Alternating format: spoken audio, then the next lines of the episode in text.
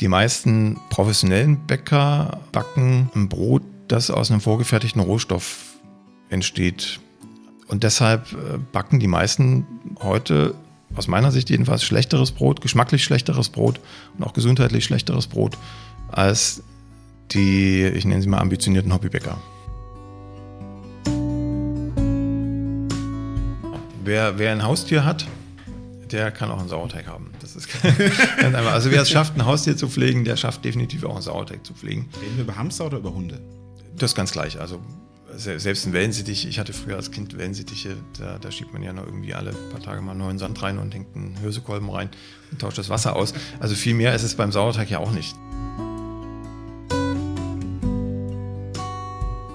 Ähm, wer jetzt ein schnell gebackenes Vollkornbrot isst, tut sich mehr Schaden an, als wenn er schnell gebackenes Weißbrot isst.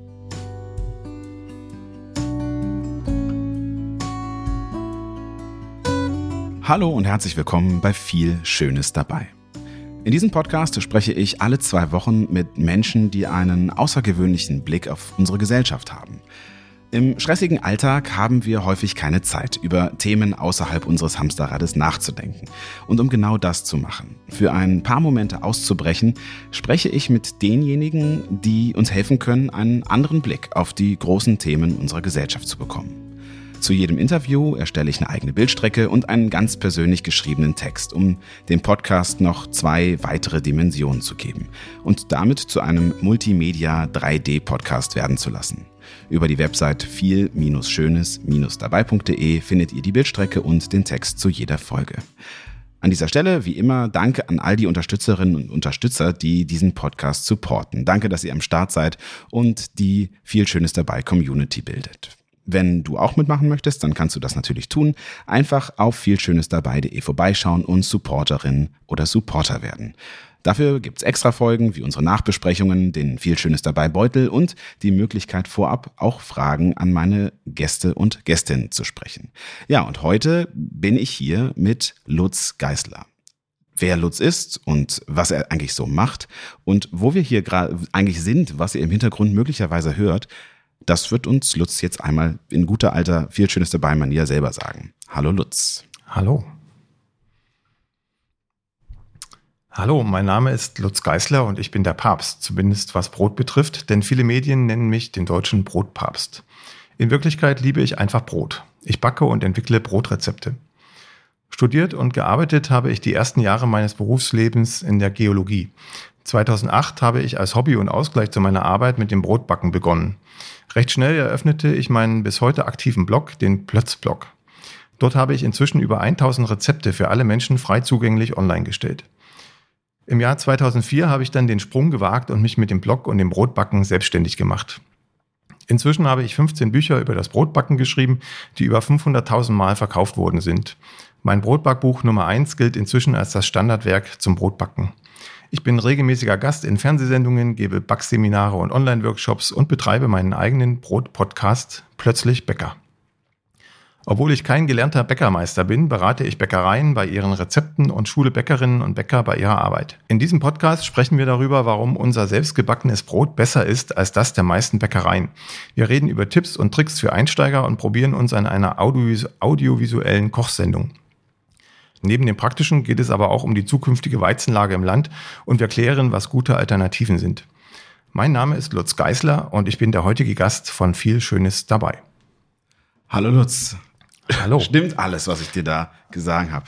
Überwiegend, aber nicht ganz. Okay, also ein Typo, wenn's, im Zweifel war es ein Typo und dann habe ich selbst gemerkt, 2004 kann nicht sein, 2014 bist du selbstständig geworden. Dann habe ich mich versprochen, es stand 2014 in okay. Text. aber was war denn sonst nicht korrekt? Äh, nicht ganz korrekt war die Anzahl der Bücher, es sei denn, du hast schon in die Zukunft geguckt.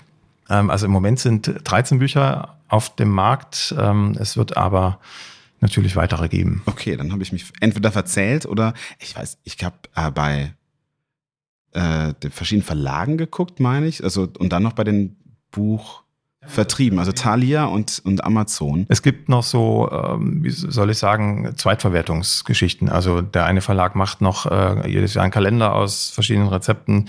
Ähm, Weltbild hat auch eine Lizenz abgekauft und verwertet äh, zwei Bücher auf einem zweiten Weg ähm, und also ganz anders verpackt. Also es, man könnte denken, das ist dann ein neues Buch, ist es aber gar nicht.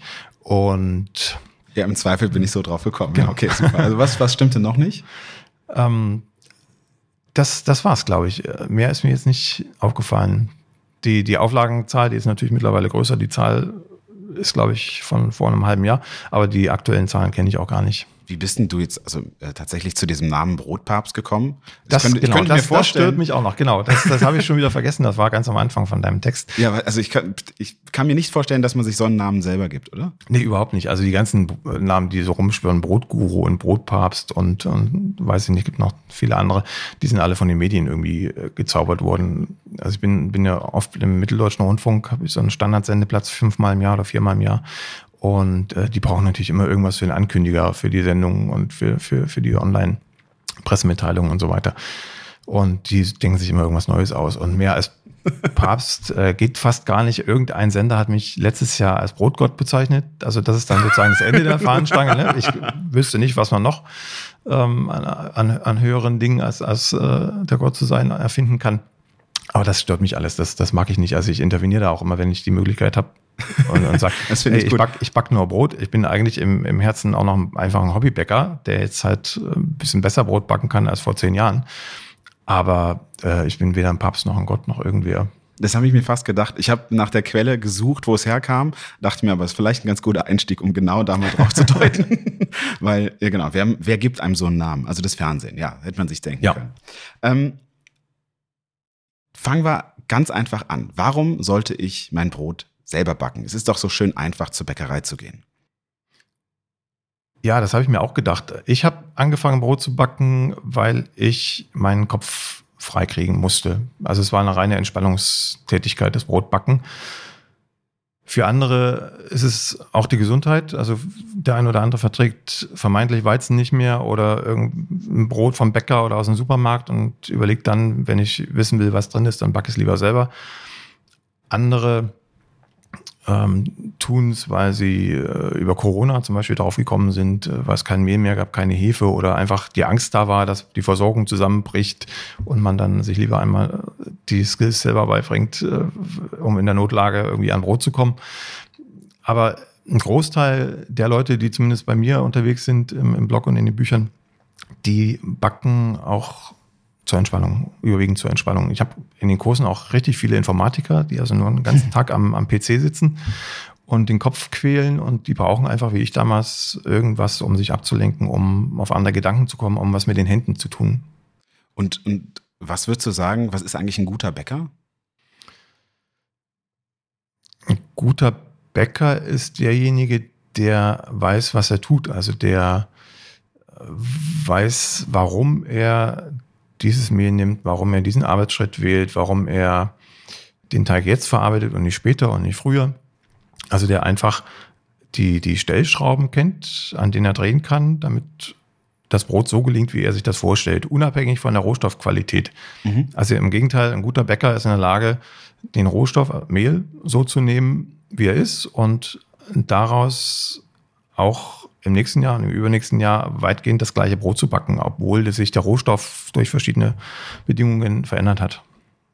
Und wie kommt es da, oder beziehungsweise wie kann es sein, dass ich als Hobbybäcker ein besserer Bäcker bin als der Bäcker, wo ich morgens mir seit 20 Jahren mein Brot hole? Ich sag mal so, es gibt äh, die guten Bäcker, die ich gerade beschrieben habe, die, die mhm. wissen das alles und dann gibt es sozusagen die, die zweite Klasse in Anführungszeichen, die das noch nicht alles durchschauen unter Umständen, aber die zumindest eine Vorlage haben, eine Anleitung, äh, wie sie da hinkommen. Also äh, letzten Endes ein gutes Rezept, das sich irgendwer anders ausgedacht hat, der dann schon weiß, an welchen Stellschrauben er zu drehen hat, damit das funktioniert.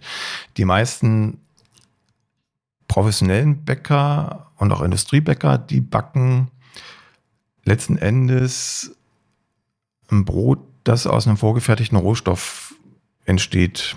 Also die überwiegende Mehrzahl der Bäckereien setzt nicht im ganzen Sortiment, aber in der großen Mehrzahl des Sortiments äh, Vormischungen ein, also Mehle, die schon, ähm, ich sag mal, eingestellt sind auf, auf die Bedingungen, die in der Bäckerei herrschen und das auch immer wieder. Also egal, ob das Mehl mal schlechte Qualität hat, diese Ernte oder gute Qualität.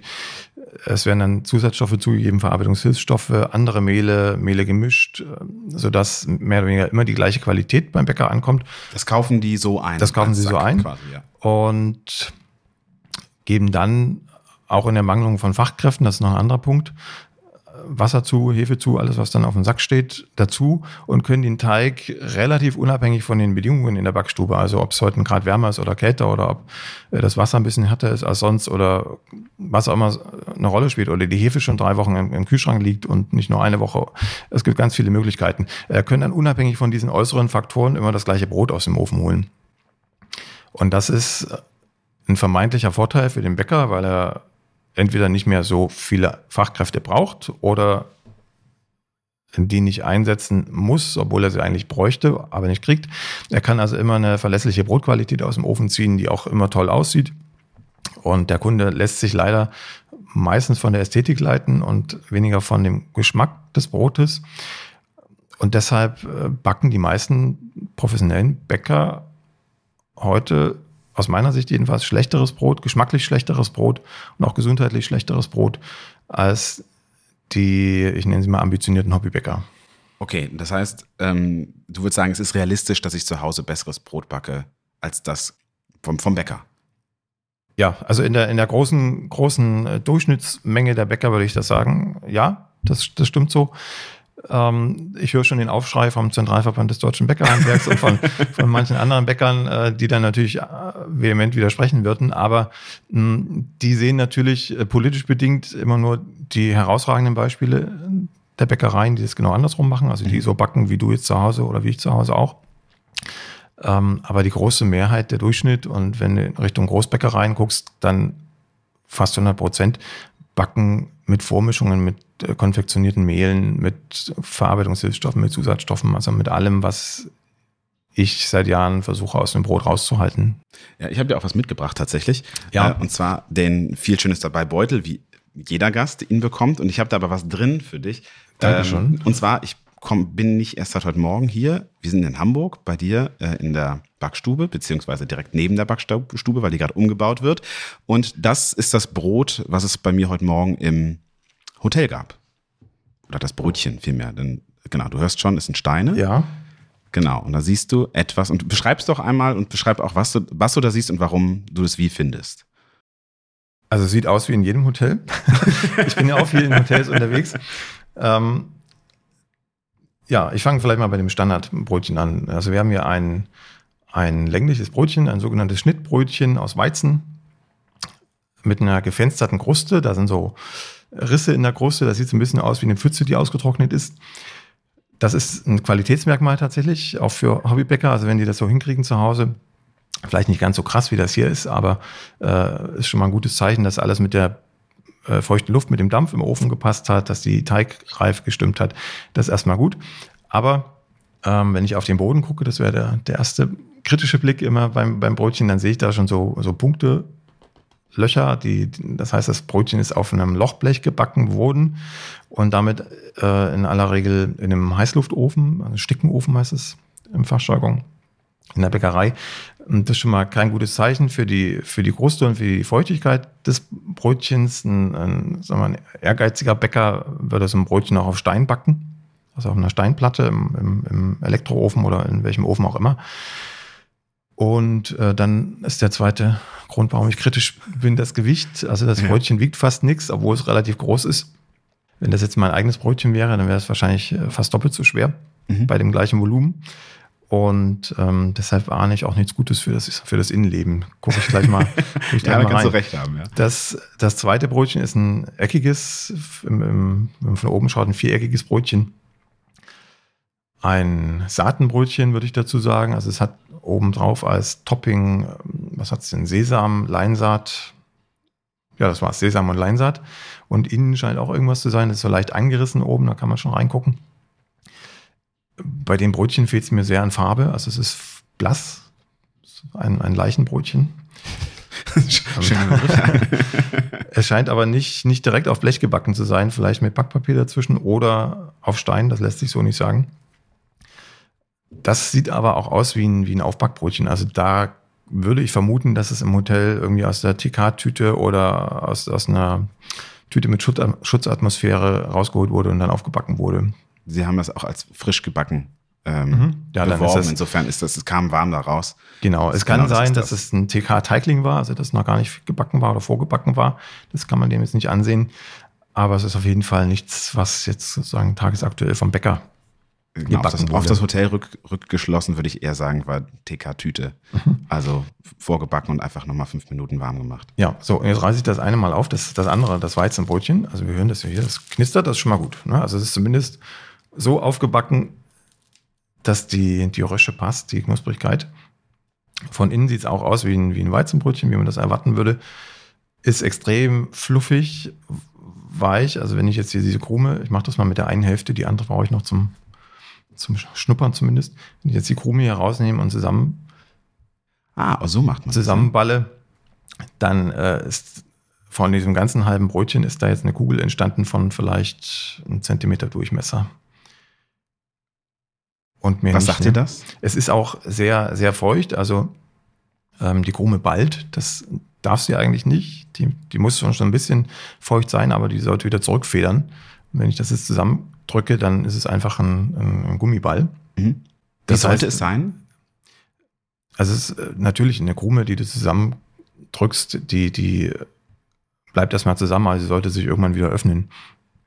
Und also elastisch reagieren, und das, das tut sie hier nicht.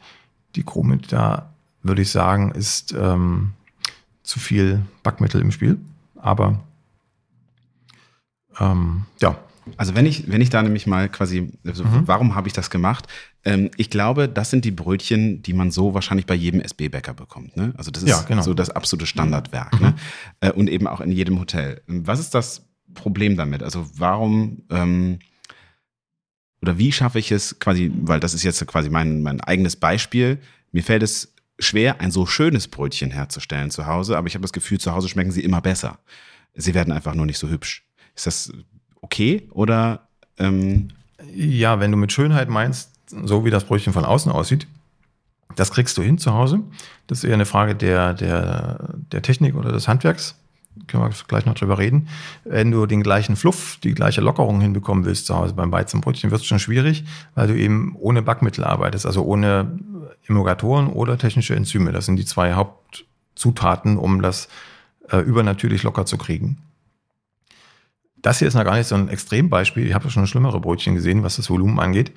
Aber auch das, dieses, ich sag mal, ganz wattige, bekommst du ohne Tricks zu Hause nicht hin. Du kannst natürlich jetzt deinem Brötchenteig noch äh, Fett zugeben oder ein bisschen Eigelb mit einmischen als Emulgatorersatz. Aber es ist dann halt kein klassisches Weizenbrötchen mehr. Ne? Es mhm. schmeckt, schmeckt dann anders als ein klassisches Weizenbrötchen. Wenn du alle Punkte beachtest, die es bei einem Hobbybäcker Weizenbrötchen oder bei einem Weizenbrötchen, wie es, äh, ich sag mal, ich komme aus, aus, aus dem östlichen Gefilden Deutschlands, äh, die es in DDR-Zeiten zum Beispiel gegeben hat, ähm, dann kommst du da nah ran, auch was die Lockerung angeht. Äh, da geht's dann aber um die Frage, welche Mehlqualität verwendest du? Ist der Teig richtig geknetet? Ist die, stimmt die Teigtemperatur? Ähm, wie oft hast du dieses, diesen Teig bearbeitet, also rundgeschliffen. Das macht man dann eben nicht nur einmal, sondern gern zweimal oder dreimal mit entsprechenden Ruhepausen dazwischen. Ist ein Vorteig dabei für den Geschmack. Ähm, passt die Feuchtigkeit in, in, der, in der Backstubenatmosphäre, damit die Kruste am Ende auch glänzt und nicht stumpf aussieht. Hast du Kartoffelstärke verwendet äh, während der Gare für die Teiglinge? Hast du gut bedampft und so weiter? Also es gibt äh, sicherlich 20 Faktoren, die du alle beachten musst, damit das ideal wird, auch zu Hause. Und genau da möchte ich eigentlich drauf eingehen. Wir versuchen so viele dieser Kleinigkeiten, um die es ja geht beim Brotbacken. Also tatsächlich äh, muss ich aus eigener Erfahrung sagen, also ich backe also auch seit ähm, bisschen vor Corona, würde ich sagen. Mhm. Ähm, vom Gefühl her äh, sind es diese vielen Kleinigkeiten, diese vielen Stellschrauben, die ein Brot peu à peu besser machen. Man muss schon viel probieren und es ist auch viel Arbeit. Und äh, aber diese Angst davor zu nehmen, denn das war am Anfang für mich ein großes Hemmnis zu sagen, naja, jetzt habe ich zehn Brote gebacken und keins hat so richtig gut geschmeckt. Ähm, die möchte ich heute so ein bisschen abbauen, mit dir besprechen was man im Kleinen machen kann und eben aber auch genau dort beginnen. Ähm, äh, es ist eben schwierig zu erklären, auf was man alles achten muss, also auf die Schnelle. Ne? Das ist halt mhm. ein eigenes Handwerk. Was sind die zwei, drei grundlegenden Dinge, die ich jetzt nämlich von der anderen Seite aufgezogen, die ich beim Brotkauf beachten kann, damit mir eben so ein Missgeschick wie hier bei den Brötchen nicht passiert? Ich fange mal nochmal andersrum an, weil du gesagt hast, es gibt so viele Stellschrauben auch für zu Hause zum Eigenbacken. Äh, was, was immer funktioniert, ist der Geschmack. Also wenn man eine gute Rezeptur gefunden hat, dann schmeckt das Brot oder das Brotchen immer. Wie es dann aussieht und ob es locker genug ist, ist eine andere Sache, aber es wird immer schmecken. Mhm. Also da kann man eigentlich nichts falsch machen, wenn man sich an die, an die Zutaten hält und an die Zeiten, die im Rezept stehen. Beim Kauf ist das wiederum das eigentliche Problem. Man, man sieht dem Brot ja nicht an oder dem Brotchen in der Auslage, wie es schmecken wird. Insofern hilft, wenn man das klären will, einfach nur der Kauf. Und dann hat man halt einmal drei, vier, fünf Euro ausgegeben und weiß hinterher, es schmeckt nicht. Zu und dem Bäcker nicht mehr. Dann ist die Wahrscheinlichkeit groß, dass die anderen Dinge auch nicht schmecken. Geschmack ist eine individuelle Sache. Also dem einen schmeckt das Brötchen vielleicht hervorragend, weil er vielleicht noch kein besseres gegessen hat und da sowieso immer tonnenweise Butter und Käse und äh, Wurst drauflegt dann schmeckt man vom eigentlichen Brötchen oder Brot nichts mehr. Also der Tipp ist immer, wenn man rauskriegen will, schmeckt mir das oder nicht, das Brot natürlich zu kaufen, äh, aber ohne alles zu essen. Also eine Scheibe abschneiden, die Kruste weglassen, also nur die Krume probieren. Die Kruste schmeckt immer, egal wie schlecht das Brot gemacht ist. Die Kruste hat Röstaromen, die kann man nicht vertreiben durch äh, irgendeinen handwerklichen Trick oder durch Zusatzstoffe, die schmeckt immer. Also immer aus der Brotkrume, aus der Brotmitte ein Stück rausnehmen das in den Mund stecken und relativ lange drauf rumkauen, auch viel Luft in den Mund lassen, über die Nase oder durch den Mund öffnen. Und dann wird man merken, schmeckt man überhaupt was? Also wenn man nichts schmeckt, dann ist es auch kein gutes Zeichen. Mhm. Wenn es nach Dingen schmeckt, die man eigentlich nicht schmecken möchte, also irgendwie muffig oder, oder sehr nach Hefe oder sehr sauer, äh, manchmal schmeckt es auch nach acetonischen mhm. Geschichten oder, also man kann sich alles vorstellen, nach altem Schuh oder was auch immer, ähm, dann ist es auch kein gutes Produkt. Also es muss, es muss so schmecken, dass man intuitiv nochmal reinbeißen möchte. Okay, und das heißt aber, wie du sagst, man muss es einmal kaufen und dann den Bäcker nach Möglichkeit meiden. Zum Brotbacken, das kann ich auch sagen, oder zum, für die praktischen Tipps, wollen wir am Schluss einmal euch mitnehmen, wirklich in die Backstube und das live probieren. Also quasi eine Koch- bzw. eine Backsendung machen, äh, nur übers Hören. Das ist ein Versuch, da werden wir, mhm. werden wir schauen, ob wir das so hinbekommen, wie wir uns das vorstellen. Deswegen springe ich da jetzt mal so ein kleines bisschen drüber, über die vielen Kleinigkeiten.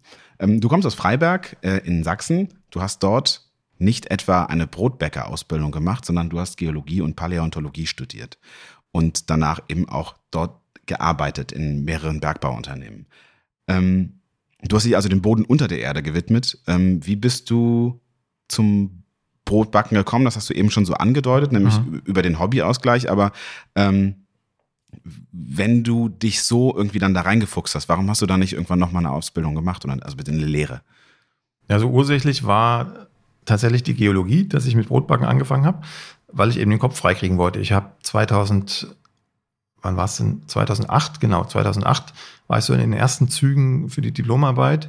2009 dann sehr intensiv und äh, saß ungefähr ein Jahr, hatte eine sehr komplexe Diplomarbeit, ähm, ungefähr ein Jahr im Labor und am PC, am Mikroskop, also abseits jeder händischen Tätigkeit, habe nur mit den Augen geguckt und mit den Fingern getippt und da kam ein Zufall zu Pass, dass, dass ich fürs Frühstück eingeladen war bei meinem Vater. Und äh, der hat da auch, warum auch immer, Brötchen gebacken, auch das erste Mal. Ich glaube auch ganz ohne Rezept. Und einfach irgendwas zusammengemischt. Und äh, frisch schmeckt natürlich alles. Also da kann man auch ähm, die TK-Ware nehmen und aufbacken und was drauflegen. Das äh, merkt man kaum, dass es irgendwie kein gutes Brötchen ist oder kein gutes Brot. Jedenfalls äh, hat das irgendwie die Initialzündung gegeben, mir zu sagen, gut, dann probierst du das auch mal. Zumal ich damals gerade umgezogen bin vom Studentenwohnheim ohne Backofen in, in eine eigene Wohnung mit Backofen. Und, und dann habe ich es ausprobiert. Und das hat mich dann auch wieder intuitiv, also es waren keine bewussten Prozesse, äh, irgendwie dazu veranlasst, ähm, ruhiger zu werden und, und zu merken, ah, mir geht's besser, wenn ich das tue, als wenn ich es nicht tue. Und so hat sich das weiter weiter fortgeführt. Ich habe dann die ersten Fotos von den Ergebnissen auch in den Blog gestellt. Ich hatte damals schon mehrere Blogs, einen geowissenschaftlichen Blog, einen privaten Blog. zu ganz vielen Themen über Käse und Musik und Kino. Und, über Käse? Ja. das war damals auch so ein Rand, Randhobby von mir. Und da habe ich die ersten Fotos reingestellt, äh, auch verlinkt, nach wem ich gebacken habe. Also da gab es ja schon ein paar, paar Anfänger von Brotbloggerei 2008. Und ähm, ja, dann kam eins zum anderen. Dann habe ich natürlich gemerkt, oh, das schmeckt oder oh, das ist komisch aufgerissen oder ist mir zu klein, zu dicht. Und habe dann angefangen nachzuforschen, woran es denn liegt. Und es gab im Netz damals kaum Informationen darüber. Dann habe ich angefangen, mir Fachbücher zu suchen, die es in deutscher Sprache auch nicht gab. Also Bäckerbücher habe ich Finger von gelassen, weil ich dachte, das verstehst du eh nicht. Und äh, bin dann eher in den englischsprachigen Raum gegangen, habe mir da äh, Jeffrey Hamilman ist so, so eine Koryphäe, der hat auch ein Buch geschrieben, Brad, das äh, trifft so zwischen Profi- und Hobbybäckerei irgendwo. Und mit dem habe ich angefangen zu backen. Und dann wurde es immer besser. Dann habe ich mich auch in die Theorie reingefuchst. Also was tut die Hefe, was tut der Sauerteig, welche Mehle sind wie zuständig für was. Und äh, also es sind, sind kleine Schritte gewesen. Es wurde immer besser. Und irgendwann hat sich da so eine Brotphilosophie draus entwickelt, die sich immer noch nicht am Ende befindet bei mir, sondern sich immer noch weiterentwickelt. Ja, nebenbei habe ich gearbeitet, dann in, in, inzwischen als Geologe im Bergbau, im, im Marmorbergbau, im Braunkohlenbergbau und äh, viele, viele Sachen gemacht auf geologischer Art und Weise, auch da äh, immer noch einen Blog betrieben. Dann stand die Promotion an, die parallel zur Arbeit lief. Die habe ich so bis, bis zur Hälfte ungefähr fortgetrieben und dann wurde das Brotthema immer mehr und äh, dann kamen noch meine Kinder dazu. Also es blieb immer weniger Zeit und ich habe mich dann 2014, also sechs Jahre nachdem ich angefangen habe, Brot zu backen, dazu entschieden, beziehungsweise eigentlich Weihnachten 2013, eins von den beiden Dingen an den Nagel zu hängen, also entweder die Geologie oder das Brotbacken, weil mich beide zu gleichen Teilen meines Tages ausgefüllt haben, zeitlich, und es einfach nicht mehr ging. Und ähm, dann hat es mir mein damaliges Unternehmen nicht so schwer gemacht, äh, mich für die eine Seite zu entscheiden. Und äh, dann, dann habe ich gesagt, probierst es aus. Also ich habe seit 2012 auch schon Kurse gegeben. Und 2014 äh, sah gut aus von den Kursbuchungen. habe ich gedacht, jetzt kannst du zumindest 2014 wirtschaftlich überleben und probierst es und für 2015, 16 musst du dann sehen, wie du klarkommst und im Notfall gibst du das halt wieder auf und wirst wieder Geologe irgendwo. Das, das genau, was war das für eine Entscheidung? Weil man muss schon sagen, du warst in der Geologie durchaus hoch dekoriert. Ne? Du hast einfach mit deiner Diplomarbeit schon einige Preise bekommen. Mhm. Und ähm, es ist jetzt nichts, äh, du warst von verschiedenen Stiftungen ausgezeichnet. Was, es ist ja jetzt nichts, was man dann einfach an Nagel hängt, gerade wenn man weiß, ich kann das, äh, ich bin dafür bekannt und ich schmeiß das einfach weg. Was war das für eine Entscheidung für dich? Ja, von außen betrachtet klingt das immer wie eine, wie eine extrem schwere Entscheidung. Aus meiner Innensicht heraus war das einfach nur ein kleiner Schritt. Also ich habe ja 2012, wie gesagt, den ersten Kurs gegeben, immer auf Nachfrage. Also es war nie der Plan, dass ich Kurse gebe oder Bücher schreibe. 2012 hat auch der erste Verlag angefragt. Also ich habe gemerkt, da, da geht, kommt was ins Rollen und offenbar tue ich irgendwas, was andere Leute interessiert und äh, wofür sie bereit sind, auch einen gewissen ähm, Geldbetrag zu zahlen, damit ich wiederum weiterarbeiten kann auf dem Gebiet. Und geologisch hätte ich und könnte ich auch heute noch deutlich mehr verdienen, wenn ich außerhalb von Deutschland arbeiten würde. Mhm. Also in, in, in klassischen Bergbauländern, äh, Kanada, Südafrika, Australien, da ähm, werden Geologen gesucht und entsprechend gut bezahlt, aber das ging natürlich damals familiär nicht. Und deshalb war das eine, sagen wir auch eine Kompromissentscheidung, wo kann ich mindestens so viel verdienen, wie ich bisher verdient habe als Geologe. Ähm, bin noch in der Gegend, wo ich beheimatet war und äh, kann aber das tun, was mir Spaß macht. Also ich habe gesagt, mein Unternehmen hat es mir nicht so schwer gemacht, da zu gehen. Ähm, unter anderem deshalb, weil ich einfach nicht mehr das tun konnte, wofür ich angestellt war. Ich bin Lagerstättengeologe, also ich muss Rohstoffe suchen und finden hoffentlich auch. Das ist das, wofür ich mich ausbilden lassen habe und, und was mir Spaß macht. Und wenn man das nicht mehr tun kann, dann sucht man sich was anderes, was einem Spaß macht. Und das hatte ich zum Glück, das Brotbacken, und habe dann sozusagen umgeschwenkt auf das zweite Thema, was mir am Herzen liegt und wo ich mit Herzblut dabei bin. Und gab es Zeiten, wo du auch dann, nachdem du dich entschieden hast, irgendwie nicht daran geglaubt hast, dass das erfolgreich geht oder wo es so, so, so Rückschritte gab? Oder ist das im Grunde seitdem eine reine Erfolgsgeschichte?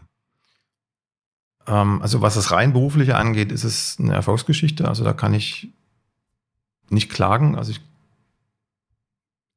es ist, es ist immer, nicht immer mehr geworden, aber zumindest konstant geblieben an Nachfrage. Auf jeden Fall nicht weniger geworden. Das ist sicher.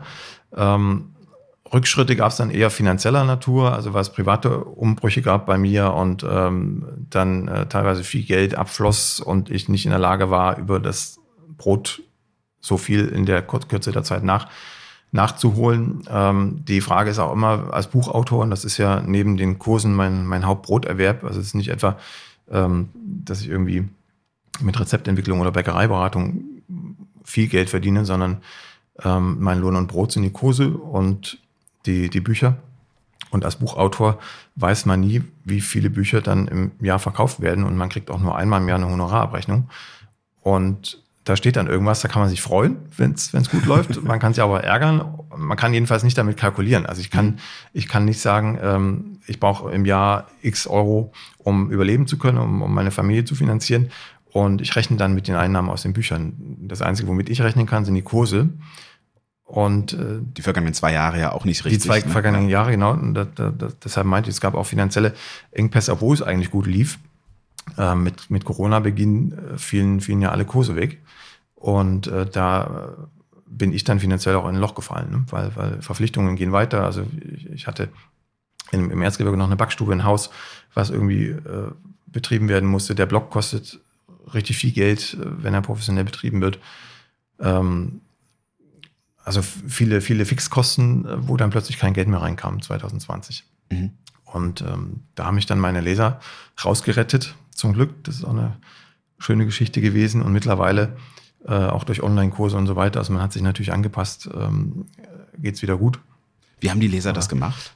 Also ich habe damals, was ich, was überhaupt nicht meine Art ist, ähm, meine Lage öffentlich gemacht ähm, im Newsletter und im Blog also dass keine Kurse mehr stattfinden und so weiter, das ging ja nicht nur mir so, es ging ja ganz vielen so. Also das Verständnis war sozusagen auch schon über andere Kanäle äh, da bei den, bei den Lesern.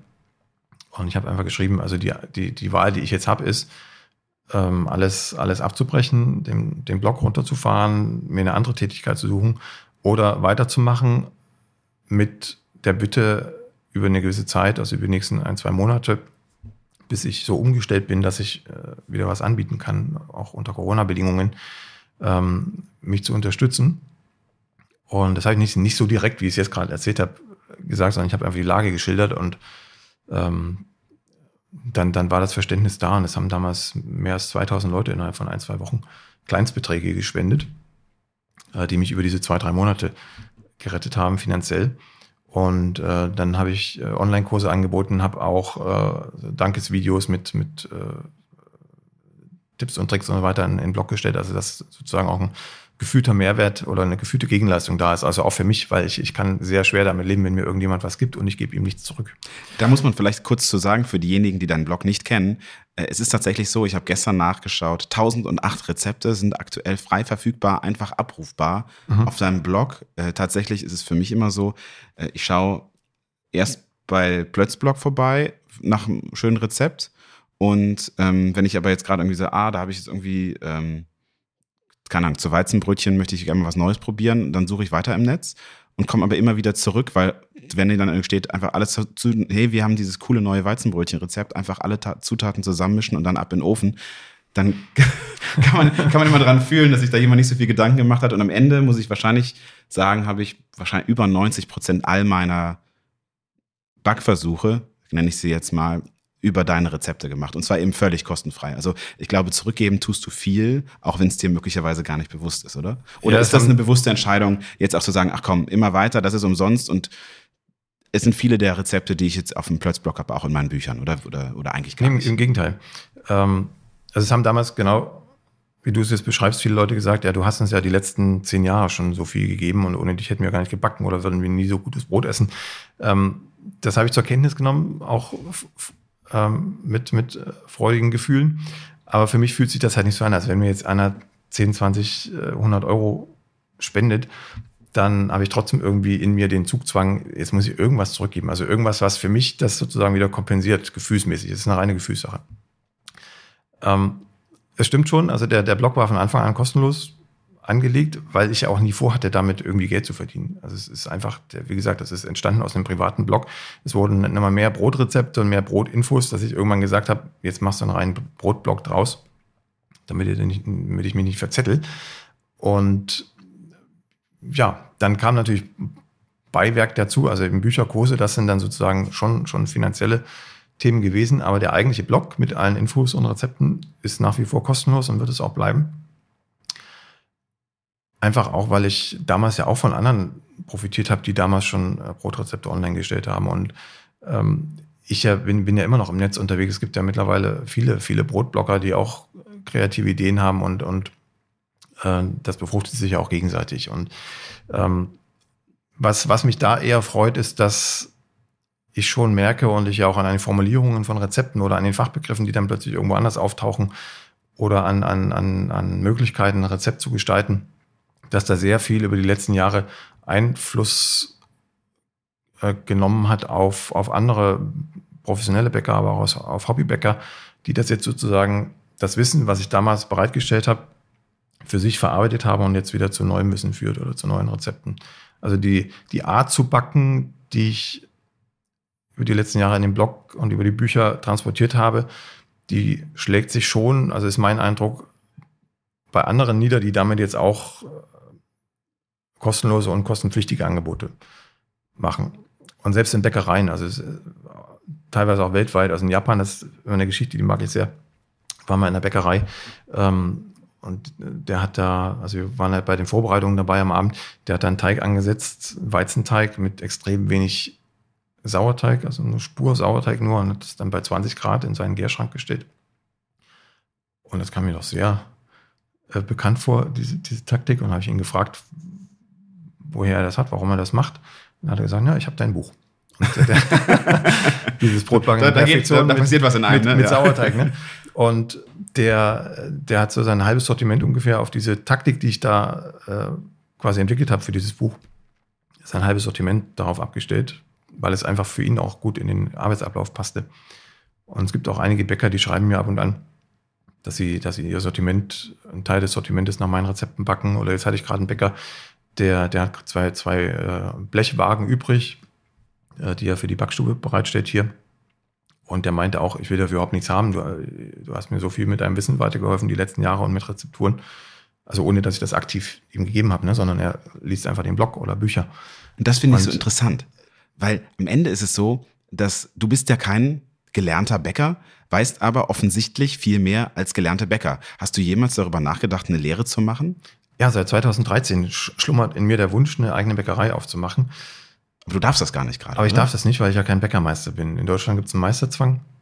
Da habe ich dann, das ist ein kleiner, kleiner Werbeeinschub für meinen eigenen Podcast, seit, seit ein paar äh, Wochen auch eine, eine eigene Reihe zu, also Quereinstieg ins Bäckerhandwerk, weil mich das so umgetrieben hat die letzten Jahre und auch ja jetzt mit dem Projekt hier in Hamburg mit der eigenen Backstube wieder.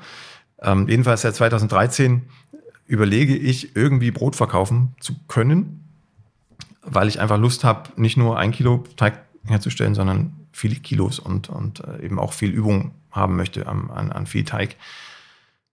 Aber es geht halt nicht. Es geht nicht, weil man diesen Zettel braucht. Man braucht den Meisterbrief, um sein eigenes Brot zu verkaufen. Also das, was ich selber hergestellt habe, wo ich den Teig selber hergestellt habe. Wenn ich jetzt einfach nur den Katalog aufschlage von Firma XY und mir TK-Ware kaufe, also äh, so wie du es hier liegen hast, ne, so ein Brötchen als, als tiefgefrorenen Teigling oder vorgebacken und äh, schreibe dann über meinen Laden Bäckerei und äh, back das alles nochmal auf und nach, wie dein Hotel das getan hat, dann äh, kann ich Brot verkaufen. Das ist kein Problem. Das ist doch absurd, oder? Das ist absurd, aber es äh, führt keinen Weg dran vorbei. Es gibt den Meisterzwang und äh, da hat sich selbst die EU bis dato die Zähne ausgebissen an, an diesem deutschen Meisterzwang im Bäckerhandwerk. Den wird es auch noch eine Weile geben, denke ich. Es gibt Schlupflöcher, aber die sind alle so eng begrenzt, äh, was die, die Größe, also die, die Anzahl der Brote, die man backen kann, angeht, oder ähm, die Breite des Sortiments. Also möchte ich jetzt alles backen, was ich könnte, theoretisch, oder darf ich nur das backen, was mir ein, ein, ein Prüfer sozusagen unterschreibt, also nur Roggenbrote oder nur Brötchen oder nur äh, Sauerteiggebäcke. Das ist sehr variabel. Dann könnte ich eine Ausnahmegenehmigung bekommen dafür, unter Umständen. Da gibt's dann auch wieder Regelungen. Also wenn ich 47 bin, ab 47 ist mir eine Meisterprüfung nicht mehr zuzumuten. Dann darf ich eine Ausnahmegenehmigung beantragen, zum Beispiel. Das heißt, du musst jetzt noch 47 werden und dann. Genau. Oder ich stelle mich auf den Marktplatz und äh, verkaufe da mein Brot. Dann muss ich es aber auch auf dem Marktplatz hergestellt haben. Also ich darf es nicht hier ähm, in, einer, in einer Backstube einen Teig herstellen und ihn dann auf dem Marktplatz abbacken. Da stehst du dann relativ sondern, lang. Ne? Ja, genau. Ich muss, muss wirklich auf dem Marktplatz den Teig herstellen und da backen. Und dann kannst du dir vorstellen, wie viel Brote oder wie teuer ich Brote verkaufen müsste ähm, auf dem Markt, äh, damit sich das irgendwann rechnet. Das geht also rein praktisch nicht, außer ich mache es als Liebhaberei, als Hobby. Also es gibt viele Schlupflöcher, aber wenn man wirklich ernsthaft Brot backen und verkaufen will, braucht, braucht man den Meisterbrief, sonst läuft da nichts. Dann ist ja gut. Wir sind ja jetzt dann beide keine Meister. Also du bist schon einer, nur ähm, nicht offiziell. Und ich bin es einfach nicht, weil ich nicht genug Übung habe, glaube ich. Du hast eben schon mehrfach über einen Sauerteig gesprochen und ich glaube, für all diejenigen, die nicht backen, ist das einer der großen Einstiegshemmungen. Sie sagen, ja, Hefe, das, das mache ich ja irgendwie so, das ist ja kein Problem, das ist ja wie am Wochenende Kuchen backen. Aber so ein Sauerteig, das wollte ich immer schon mal machen, aber das ist ja so bestimmt so schwierig und so viel Aufwand. Wie nimmst du den Menschen, die sich jetzt angesprochen fühlen, das Hemmnis, den Sauerteig einfach mal anzusetzen und damit zu backen? Naja, wer, wer ein Haustier hat, der kann auch einen Sauerteig haben. Das ist ganz einfach. Also wer es schafft, ein Haustier zu pflegen, der schafft definitiv auch einen Sauerteig zu pflegen. Reden wir über Hamster oder über Hunde? Das ist ganz gleich. Also selbst ein Wellensittich, ich hatte früher als Kind Wellensittiche, da, da schiebt man ja noch irgendwie alle paar Tage mal neuen Sand rein und hängt einen Hülsekolben rein und tauscht das Wasser aus. Also viel mehr ist es beim Sauerteig ja auch nicht. Da, da geht man auch einmal die Woche hin, ähm, tauscht sozusagen die Nahrung aus, gibt also Mehl zu und Wasser und passt ein bisschen auf, dass es eben nicht zu warm und nicht zu kalt wird. Und dann war es das schon. Das mag am Anfang alles kompliziert klingen, wenn man so Anleitungen liest und Tag eins 50 Gramm Mehl, Wasser und dann stehen lassen, bis er sich verdoppelt hat und er soll sauer riechen und nicht muffig und äh, also es gibt viel, worauf man achten muss, aber das ist bei einem Hund und bei einer Katze und bei welchem Tier auch immer genauso. Am Anfang, die ersten paar Tage, Wochen, äh, muss man erstmal sich reinfinden, gucken, wie das Tier reagiert und irgendwann weiß man, wie es tickt und dann ist das eine Sache von fünf Minuten einmal die Woche. Und jetzt haben wir den Sauerteig angesetzt. Wie wir das machen, bleibt dran, das machen wir später einmal live. Ähm, dann gucke ich durch deine Rezepte, dann lese ich äh, Vorteig, Autolyseteig, Quellstück und so weiter. Gibt es ja eine ganze Reihe von Vorteigen. Das klingt erstmal wieder nach richtig viel Arbeit. Und warum muss ich das aber alles machen? Weil wenn ich nämlich jetzt auf den tatsächlich auf ein Rezept vom Deutschen Bäckerverband schaue, da steht dann einfach drin, alles zusammen 30 Minuten stehen lassen, rundwirken und ab in den Ofen. ne? Warum muss ich das tun, wenn die das doch so, das ist ja der offizielle Deutsche Bäckerverband und die geben mir kostenlos ein Rezept, das muss doch besser sein. Ja, das schreiben sie wahrscheinlich, damit du wieder zum Bäcker gehst. also weil, weil selbst, selbst beim Bäcker wird es wahrscheinlich besser schmecken als das Rezept, was du 30 Minuten hast gehen lassen die, die Frage, die grundlegende Frage ist, was möchte ich erreichen? Möchte ich einfach irgendein Brot haben in möglichst kurzer Zeit, damit was auf dem Tisch liegt und ich sagen kann, ich habe was selber gebacken? Oder möchte ich ein möglichst gutes Brot und gut in dem Sinne, dass es mein, mein Magen-Darm verträgt, dass ich keine Probleme damit habe und dass es mir schmeckt und dass es vielleicht auch nach zwei, drei, vier, fünf, sechs Tagen noch genießbar ist. Also weder schimmelt noch äh, trocken ist oder nach irgendwas schmeckt, was ich nicht möchte. Und wenn ich diese zweite Variante wähle, also ein möglichst gutes Brot backen möchte, dann muss ich auch ein bisschen vermeintlichen Aufwand treiben, um dahin zu kommen. Und auch da gibt es wieder Unterschiede. Also ich kann verschiedene Schubkästen aufmachen. Ich kann sagen, ich möchte es so einfach wie möglich haben. Das heißt dann schon, ich mische alles zusammen, aber lasse es dann eben nicht nur 30 Minuten stehen, sondern vielleicht 12 Stunden, 24 Stunden, 48 Stunden mit entsprechend wenig Hefe. Also wenn wir im Hefebereich bleiben, mit wenig Hefe oder im Sauerteigbereich mit sehr wenig Sauerteig, weil wir ja mit Lebewesen arbeiten und äh, die reagieren auf Temperatur sehr sensibel und auf äh, die Wassermenge sehr sensibel und Temperatur und Wasser bestimmen dann die Zeit, die der Teig braucht, bis er soweit ist, dass er verbacken werden kann.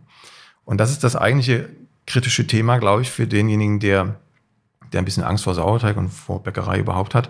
Ähm, man muss ein Gefühl und Verständnis dafür entwickeln, äh, wie Mikroorganismen arbeiten und welche wesentlichen Stellschrauben eine Rolle spielen. Und das ist eben der Wassergehalt, die Temperatur und die Zeit. Und die drei Sachen zusammen ergeben dann am Ende ein, ein Teig. und eine Teigreife, die man dann beurteilen muss. Also es sind die weichen Faktoren, die eigentlich kritisch sind. Nicht das, was am Rezept steht, das kann man abarbeiten, das ist kein Ding. Also ob das jetzt Autolyseteig heißt oder Quellteig oder was auch immer, spielt keine Rolle. Man mischt einfach irgendwas zusammen, lässt es stehen. Das ist, ist keine Zauberei. Äh, die Zauberei ist dann eigentlich zu erkennen, wann ist denn mein Teig so reif, dass ich ihn verarbeiten kann. Oder wann ist er zu reif, dass ich ihn besser nicht mehr verarbeite oder noch nicht reif genug, dass ich ihn noch stehen lasse. Das ist der Knackpunkt und das kann man nur lernen, indem man es tut und sich das Ergebnis anguckt und Rückschlüsse zieht auf das, was man vorher getan hat. Und das ist das, was man allgemein als Erfahrung tituliert. Und das ist beim Brotbacken genauso wie beim, bei anderen Hobbys, beim Stricken und beim Handwerken allgemein. Man muss es einfach tun und aus Fehlern lernen. Äh, tatsächlich, ich kann das jetzt nur mal auch an all diejenigen, die jetzt drüber nachdenken und sich doch wieder das verwerfen, nur sagen, es ist tatsächlich so, ich, wie gesagt, ich backe seit jetzt gut drei Jahren oder was vielleicht bei uns gibt es so ein oder zwei Standardbrote, die ich jetzt schon ganz oft gemacht habe, die langsam auch an der Qualität rankommen, wo ich sage, das ist lecker. Äh, also richtig lecker, die, die wir alle immer gerne mögen. Ähm, gibt es bei dir so ein, so ein Hausbrot, das du öfter backst oder ist es so, dass du, ich meine, ich sehe jetzt hier sechs, acht, drei, sechs, acht Öfen alleine hier im, in der Küche stehen. Gibt es kein Brot, das du mehr als einmal backst, wenn du es gut kannst? Ja, das schon. Also es gibt eine lange Liste im Kopf an Themen, die ich noch bearbeiten möchte. Also es ist nicht so, dass wenn man 15 Jahre oder 12 Jahre äh, alles Mögliche gebacken hat und entwickelt hat, dass es dann keine Fragen mehr gibt. Ne? Es gibt immer noch mehr Fragen, als ich Antworten liefern kann, weil es einfach so viele Einflüsse auf die Brotbäckerei gibt. Also es gibt noch viel, viele Dinge auszuprobieren, wie heute auch. Also ich bin heute Morgen um fünf aufgestanden und habe ähm, möglichst, dass die Öfen dann aus sind, wenn du kommst, ähm, schon ganz viel Experimente wieder durchlaufen lassen. Also ich habe, glaube ich, acht, acht verschiedene Rezepturen ausprobiert heute Morgen, beziehungsweise gestern Abend angefangen. Und ähm, so wird das weitergehen die Woche. Wer isst denn das ganze Brot? Im, im Moment der Tiefkühler, weil sonst außer mir keiner da ist. Aber ansonsten, äh, wenn jetzt in Hamburg nicht gerade Skiferien wären und gar keiner da ist, sondern alle in Österreich sind, äh, dann wird es an die Nachbarn verteilt oder wir frieren es eben ein und essen es dann nach und nach auf. Aber es gibt auch Phasen, wo ich gar nicht backen kann, wo ich nur am Rechner sitze und, und äh, für, ein, für ein Buch tippe oder recherchiere oder unterwegs bin. Und dann braucht es einfach Brot auf Vorrat. Aber äh, worauf ich hinaus will, äh, wenn ich mal keine Zeit habe zu experimentieren und unter Stress bin, dann gibt's immer ein Brot, was schnell geht und was allen schmeckt und lange Frische. Das ist immer ein reines Roggenbrot. Also ist mein Lieblingsbrot nach wie vor. Mehl, Wasser und Salz und mehr nicht. Und es ist das schnellste Sauerteigbrot, was man backen kann. Wie lange braucht das, das dann? Also vorausgesetzt, man hat einen Sauerteig irgendwo liegen im Kühlschrank, ein Anstellgut. Ähm, dann braucht der Sauerteig zwölf Stunden. Also ich setze ihn abends an, fünf Minuten alles zusammenrühren und lasse ihn dann stehen im Raum. Und am nächsten Morgen mische ich den Teig zusammen. Der steht eine halbe Stunde, wird geformt, steht anderthalb Stunden, wird gebacken. Also sagen wir mal, ähm, inklusive Backen am eigentlichen Backtag drei Stunden aber effektive Arbeitszeit zehn Minuten. Okay, und dann ab in den Ofen und dann hat man danach was. Was ich immer mache, ist, ich versuche mal direkt zwei oder drei Brote äh, gleichzeitig zu machen, also quasi die Teigmenge zu verdoppeln und zu verdreifachen, um dann nicht andauernd das zu haben. Aber da hast du was äh, Richtiges gerade oder Wichtiges gerade angesprochen, und zwar ähm, die Lagerung. Wir wollen die Brote dann auch hintereinander wegessen, wollen sie nicht unbedingt in den Gefrierschrank tun, lagern die in so einer Brotdose tatsächlich. In so einer, wir haben allerdings eine Emaille-Dose von meiner Mutter, die sie, glaube ich, auch von ihrer Mutter schon hat. Also uralt, Emaille. Ist das eine gute Lagerung oder wie, wie lagerst du, oder wie lagert Mann vielleicht sogar oder Frau viel besser das Brot? Ja, also mein Favorit, der sich auch über die letzten Jahre so entwickelt hat, äh, steht da hinten. Das sind äh, Tontöpfe, Keramiktöpfe mit Holzdeckel. Also sie haben auch keine Löcher, die sind quasi dicht. Mhm. Aber der Holzdeckel reguliert die Feuchtigkeit. Also jetzt ist es hier sehr warm, nachher wird es wieder ein bisschen kühler hier. Äh, und, und das verändert ja immer die relative Luftfeuchte in dem, in dem Topf. Und das Holz fängt das auf, also nimmt Feuchtigkeit auf. Und wenn es wieder trockener wird, gibt es wieder ab. Also es gleicht sozusagen die Feuchtigkeitsverhältnisse aus. Und da legst du es einfach rein oder nochmal in einen. Nee, da lege ich es einfach rein. Wenn es angeschnitten ist, dann lege ich die Schnittfläche nach unten, dass die Feuchtigkeit nicht aus dem Brot in den Topf wandert, sondern im Brot bleibt. Und mehr braucht es nicht. Also da schimmelt nichts, wenn die Rezeptur passt, also mit Sauerteig gearbeitet wird oder mit langer Teigführung, was ja das Thema schlechthin ist bei, bei mir, ähm, dann, dann ist es von Natur aus schon mal, was die Haltbarkeit angeht, äh, gut vorbereitet auf die Lagerung. Dann kommt ja dazu, dass wenn man so ein Brot backt, das auch nicht wirklich lange vorhält. Ne? Wenn du auf Vorrat bäckst, dann schneidest du ja auch nicht jedes dieser Brote gleich an. Also die Kruste ist sozusagen dein, dein natürliches Konservierungsmittel. Erst wenn es angeschnitten wird, wird es eigentlich kritisch. Da muss man sich dann überlegen, wie lager ist wirklich. Hm, insofern, ähm, auch ein Emaille-Topf tut's. Äh, entweder sind da noch Löcher drin, die so ein bisschen Zirkulation verursachen, oder man sollte den Deckel dann jedenfalls ein paar Mal am Tag aufmachen, dass überschüssige Feuchtigkeit rauskommt. Wenn es nur darum geht, mal ein Brötchen bis zum nächsten Tag frisch zu halten, was man am Abend vielleicht gebacken hat, dann kommt das auch schon mal in einen Gefrierbeutel oder Plastiktüte oder eben in eine Schüssel mit, einer, mit einem Deckel oben drauf, dass wirklich nichts an Feuchtigkeit rausgeht. Es wird dann am nächsten Tag nochmal aufgebacken, dass die Kruste wieder da ist und dann ist gut. Aber jetzt äh, über die, die äh, Wochenlagerung hin würde ich immer empfehlen, einen Tontopf zu nehmen mit einem Holzdeckel. Okay. Und äh, es gibt Menschen, die sagen, äh, sie tun das in den Kühlschrank. Ist das eine gute Idee? Nicht wirklich. Wenn das ein sehr feuchtes Brot ist, also sagen wir mal ein, ein Roggenbrot oder ein, ein Saatenbrot, was so ein Kastenbrot, ne, was, was richtig schon fast nass ist in der Krumme, das kann man durchaus auch mal im, im Kühlschrank lagern. Vor allem, wenn so viel Wasser drin ist und auch noch Saaten oder ganze Körner. Das sind immer schimmelanfällige Bereiche im, im Anschnitt in der Krume. Das kann man durchaus mal, vor allem im Sommer, im Kühlschrank lagern. Aber normales Brot, Brötchen, auf keinen Fall. Also je, je, je heller das Mehl ist, je lockerer das Gebäck, umso eher wird es altbacken und bei so kalten Temperaturen wie im Kühlschrank erst recht. Okay. Wir haben, ähm, also bei mir ist unser Vorgehen ist meistens so, wir machen, bereiten das meiste morgens vor, nach dem Frühstück, bevor es dann losgeht, raus. Und ähm, fertig gemacht werden die Brote in der Regel abends dann kurz mhm. vorm Schlafen gehen, so dass dann schön kurz vor dem Schlafen, so wie jetzt, auch dieser wunderbare Brotduft im ganzen Haus einmal ähm, entlang geht. Und ich kann es mir dann meistens nicht verkneifen, auch abends noch eine Scheibe Brot zu essen. Du sagst aber, dass das auf keinen Fall gemacht werden sollte oder beziehungsweise es nicht gut ist fürs Brot, wenn es direkt angeschnitten wird, nachdem es so ein bisschen abgekühlt ist. Ich kann nicht drüber hinweg, ein frisches, warmes Brot anzuschneiden und ein Stück zu essen. Warum ist das nicht gut? Also das eine Problem ist, das haben uns unsere Großeltern eingebläut, äh, angeblich macht warmes, frisches Brot Bauchschmerzen. Das, das kannst kann du jetzt, kannst jetzt widerlegen. Ich kann das auch widerlegen. Das äh, wurde gesagt, um einfach Brot zu sparen. Also in, in, in Krisenzeiten oder wenn Mangel herrschte, äh, wollte man einfach nicht, dass das Brot aufgegessen wird. Und jeder, der schon mal ein frisches Brot angeschnitten hat und gegessen hat, der hat mit Sicherheit daran gedacht, noch eine zweite Scheibe abzuschneiden. Und eine dritte vielleicht auch noch. Und dann ist das Brot schon zur Hälfte aufgegessen, bevor es eigentlich ähm, seinem eigenen Zweck überführt werden konnte. Das ist übrigens auch der Grund, warum ähm, äh, in, in, Kriegszeiten die Bäckereien angehalten werden, das Brot erst an die Armee zu geben, ähm, wenn es ein, zwei Tage gelagert hat. Weil dann ah. ist das nicht mehr so fluffig, nicht mehr so lecker im eigenen Sinne. Also man verliert diese ganzen flüchtigen Aromen, die ja da in die Nase steigen. Das ist ja der Grund, warum du es anschneidest. Und dann beißt man auch mehr. Also man muss mehr drauf rumkauen auf dieser Scheibe Brot als in einem frischen Zustand.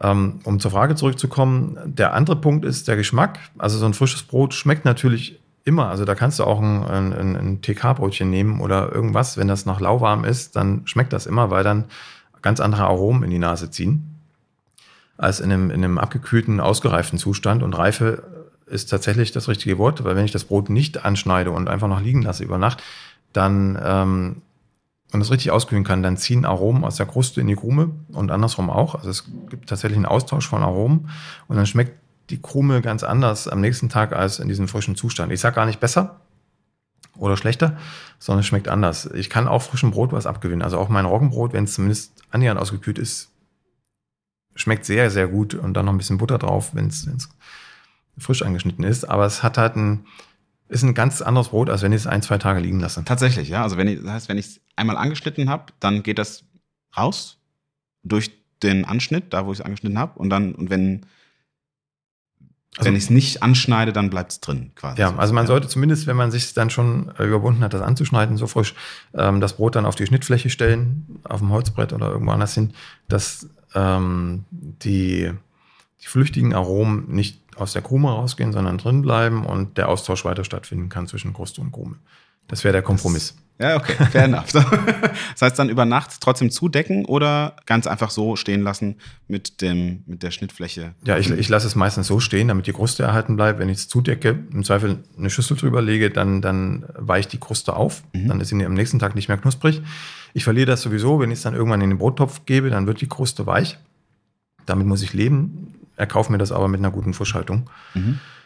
Ähm, wenn ich die Kruste erhalten möchte über Nacht, dann einfach so hinstellen. Okay. Brot ist ja seit Jahrtausenden ein Grundnahrungsmittel. Ich meine, ich habe das nochmal nachgeschaut. Seit 11.000 Jahren oder vor 11.000 Jahren haben die Ägypter damit angefangen, das wirklich auch zu backen, dass es aufgehen kann. Ähm, wo kommt es jetzt her, dass in den letzten Jahren so viele, in Anführungsstrichen, Glutenunverträglichkeiten aufpoppen und ähm, viele davon reden, dass unser Weizen so schlecht wäre und es so schlecht für den Körper wäre? Es gibt definitiv ein Problem mit Getreide im Allgemeinen bei vielen Menschen mittlerweile. Ähm, ich bin nur der Meinung, dass die Analyse falsch ist. Also es liegt nicht vorrangig am Gluten und ähm, es liegt auch nicht am Getreide selbst, auch wenn es da natürlich auch Theorien gibt, was Züchtung angeht und so weiter. Da mögen bestimmte Faktoren eine Rolle spielen. Aber das Hauptproblem ist die Zubereitung. Inwiefern? Des, des Getreides wir haben ja schon über, über die Verfahren geredet, ne? Sauerteig, lange Teigführung, viel Zeit muss rein in den, in den Teig. Das sind die Möglichkeiten, Brot zu backen, die uns jetzt erstmal als neu und, und innovativ vorkommen. Aber eigentlich tun wir, wenn wir gutes Brot backen, nichts anderes als das, was die Ägypter erwähnt, ähm, als das, was die damals sicherlich noch nicht gemacht haben. Aber seitdem es gelockertes Brot gibt, ich glaube, der erste Sauerteigbrot-Nachweis ist von vor 5000, 6000 Jahren. Wenn ihr da jetzt im Hintergrund ab und zu mal was schlagen hört, äh, es wird eine Terrasse hier neu gebaut und im Hintergrund sind die Handwerker, die jetzt hier immer mal wieder ein kleines bisschen Lärm machen, verzeiht's und seht's uns nach. Ja, alles, alles für die neue Bäckerei, damit wir die Paletten mit Mehl in die Bäckerei reinbekommen. Ja, also vor 5.000, 6.000 Jahren gibt es den ersten Nachweis archäologisch für das erste Sauerteigbrot. Und Sauerteig war ja das einzige Lockerungsmittel, das man damals zur Verfügung hatte. Die Backhefe wie heute gab es noch nicht. Die gab es erst seit dem 19. Äh, Jahrhundert ungefähr in der heutigen Form. Ähm, also seit, seitdem es das gelockerte Brot gibt, konnte man nicht umher, als das Brot mit viel Zeit zu backen, weil einfach die natürlichen Mikroorganismen, also Milchsäurebakterien, Hefen, so langsam arbeiten. Ähm, die, die Brote brauchten also etliche Stunden, bis sie überhaupt mal gebacken werden konnten. Und das wiederum hat man ähm, sich erkauft, unbewusst mit einem sehr bekömmlichen Brot. Weil über die Zeit nicht nur die äh, Enzyme der Mikroorganismen, sondern auch die Enzyme des Mehls dafür sorgen, dass ähm, bestimmte Getreidebestandteile aufgespalten werden, die wir nicht gut vertragen. Andere werden aufgespalten, die wir eigentlich auch gut vertragen hätten, aber daraus entstehen dann Aromen zum Beispiel, Säuren. Aber äh, die Bestandteile, die wir nicht gut vertragen, verschwinden einfach automatisch über die natürliche Fermentation. Wenn wir jetzt diesen natürlichen Prozess aber verkürzen, indem wir also viel Backhefe zugeben oder andere Lockerungsmittel oder ähm, äh, künstliche Enzyme zugeben, die das alles beschleunigen, dann nehmen wir uns die Möglichkeit, diese Stoffe ab, kaputt zu machen, zu, zu spalten und, und äh, in, in eine Form zu bringen, die, die unser Organismus vertragen kann. Und da geht es zum einen um die berühmten FODMAPs, die gehen ja ständig durch die Medien auch. Ähm, und zum anderen um, um bestimmte Enzymblocker, ATIs. Das ist eine andere Gruppe, die identifiziert wurde als, als äh, Problemstoff für den Darm. Und dann gibt es noch weitere. Äh, Pflanzenschutzstoffe sind das. Die Pflanzen sind ja nicht doof, die wollen natürlich nicht aufgegessen werden, die wollen sich vermehren. und entsprechend lagern die bestimmte Stoffe in ihre Schalen zum Beispiel ein. Und wir haben die Aufgabe als, als Hobbybäcker, als Bäcker, diese Stoffe unschädlich zu machen für uns, indem wir eben dem Teig eine lange Reifezeit geben, eine lange Fermentationszeit. Das heißt, wenn wir ähm, einen Teig haben, den wir eine halbe Stunde gehen lassen, ist das noch drin oder eine Stunde, ja. dann ist das noch da drin, mhm. diese schlechten Stoffe. Und wenn wir jetzt zwölf Stunden warten, ist es weg. Genau. Und dann kommt noch dazu, jeder Mensch ist unterschiedlich sensibel auf bestimmte Stoffe. Also der eine, der, der kann auch ein schnell gebackenes Brot essen und das über Jahre und es tut ihm nichts. Und andere, die sensibler sind, die merken sofort, wenn eben noch FODMAPs im Spiel sind oder eben ATIs drin sind oder was auch immer. Ähm, und diese Sensibilität ist äh, meines Erachtens nach gewachsen in den letzten Jahren. Das ist das eine. Also wir sind wir reagieren sensibler auf bestimmte Stoffe. Auch manche Menschen auf Gluten oder bestimmte Fraktionen von Gluten. Aber die, die grundsätzliche Problematik ist einfach die Zubereitung. Also Gluten ist insofern, insoweit das Problem, als dass es in, in äh, viel mehr Produkten enthalten ist, als es auf natürlichem Wege enthalten sein müsste. Also jeder, der irgendwie mal einen Fleischsalat oder irgendein, irgendein äh, Convenience-Produkt zu sich nimmt, nimmt mit Sicherheit auch in irgendeiner Form Weizen-Gluten zu sich, weil das als Bindemittel, Verdickungsmittel eingesetzt wird. Äh, wer sich vegan ernährt und, und ein Seitansteak isst, der isst reines Gluten. Also wir nehmen einfach über unsere Nahrung, über unsere normale Ernährung viel, viel mehr Gluten auf, als wir das noch vor 20, 30 Jahren getan haben. Das kann natürlich zu einer stärkeren Sensibilisierung führen. Ähm, auch weil es eine Rolle spielt, welche Art von Gluten wir aufnehmen. Also wenn wir mit Sauerteig backen, langer Teigführung, dann spalten die besagten Enzyme, die natürlichen Enzyme auch das Gluten ein Stück weit auf in, in, in Fraktionen. Und die sind nach allem, was man bisher weiß, je nachdem, was es für eine Fraktion ist, teilweise besser verträglich, als wenn wir das ursprüngliche Gluten sozusagen auf, auf uns nehmen. Das heißt, es ist auch nicht das Problem zu sagen, helles Weißmehl, also das 405er oder 550er Mehl, ist ungesünder als das Vollkornmehl. Das äh, heißt nicht, wenn ich jetzt ein Vollkornbrot backe, dann ähm, ist das auch glutenverträglicher sondern äh, das ist eigentlich egal, weil es geht bei beiden Mehlen nur um die Länge der Zeit, die ich warte. Genau, also wenn wir jetzt Gluten als Gesundheitsfaktor betrachten, dann ist es völlig wurscht, ob ich ein Vollkornbrot esse oder, oder ein, äh, ein helles Brot. In beiden ist relativ viel Gluten drin im Weizenbereich, jedenfalls im Dinkel ja noch mehr. Dinkel enthält mehr Gluten als Weizen, das wissen auch viele nicht. Nur anderes Gluten, also es gibt 40, über 40 verschiedene Klebereiweiße, die dann am Ende mit Wasser in Kontakt kommen und den Kleber bilden, das Gluten. Und ähm, das, das Problem ist, glaube ich, eher, also auch wer jetzt Vollkorn ist, weil du es ansprichst, ähm, wer jetzt ein schnell gebackenes Vollkornbrot isst, tut sich mehr Schaden an, als wenn er schnell gebackenes Weißbrot isst. Ehrlich? Weil da haben wir ja noch viel, viel mehr vom Korn enthalten. Also wir haben die, die Ballaststoffe, wir haben die Mineralstoffe, wir haben die, die ganze Schale mit den ganzen Abwehrstoffen der Pflanze, die in der Schale stecken. Und äh, wenn ich jetzt ein schnell gebackenes Vollkornbrot esse, da gibt es Studien aus den 80er Jahren, wo sehr viel Vollkornbrot gegessen wurde, ähm, schnell gebackenes Vollkornbrot gibt es Studien, dass sich über, über lange Zeit, also wer jetzt über fünf, sechs, sieben, acht Jahre sich falsch ernährt mit Vollkorn, Mangelerscheinungen auftreten. Also das, was man ja eigentlich erreichen will, viele Mineralstoffe aufnehmen beispielsweise, das erreicht man gerade nicht, sondern man entzieht sich noch Mineralstoffe, weil eben bestimmte Stoffe, die Phytinsäure in dem Falle, in dem Beispiel, in der Lage sind, auch noch Mineralstoffe an sich zu binden. Erst wenn man die Phytin äh, also Phytat, das Salz der Phytinsäure aufspalten, also an der Phytinsäure hängen dann die Mineralstoffe dran. Und wenn wir das aufspalten über die enzymatischen Prozesse im Teig, also über Zeit, dann werden die Mineralstoffe frei, die wir eigentlich haben wollen. Also alles, man kann das hernehmen. Es geht nicht nur um Brot, es geht um Käse, es geht um äh, Wurst, es geht um andere äh, fermentierte Lebensmittel. Überall, wo Zeit drin steckt, kann man sicher sein, dass man es gut verträgt. Und wenn man sich die Zeit spart, weil man vermeintlich viel mehr für weniger Geld produzieren will, ähm, klaut man sich im Grunde die Gesundheit. Und wie produzieren denn jetzt in der Regel Bäckereien ihr Brot? Lassen die das über Nacht liegen? Haben die die Lagerflächen?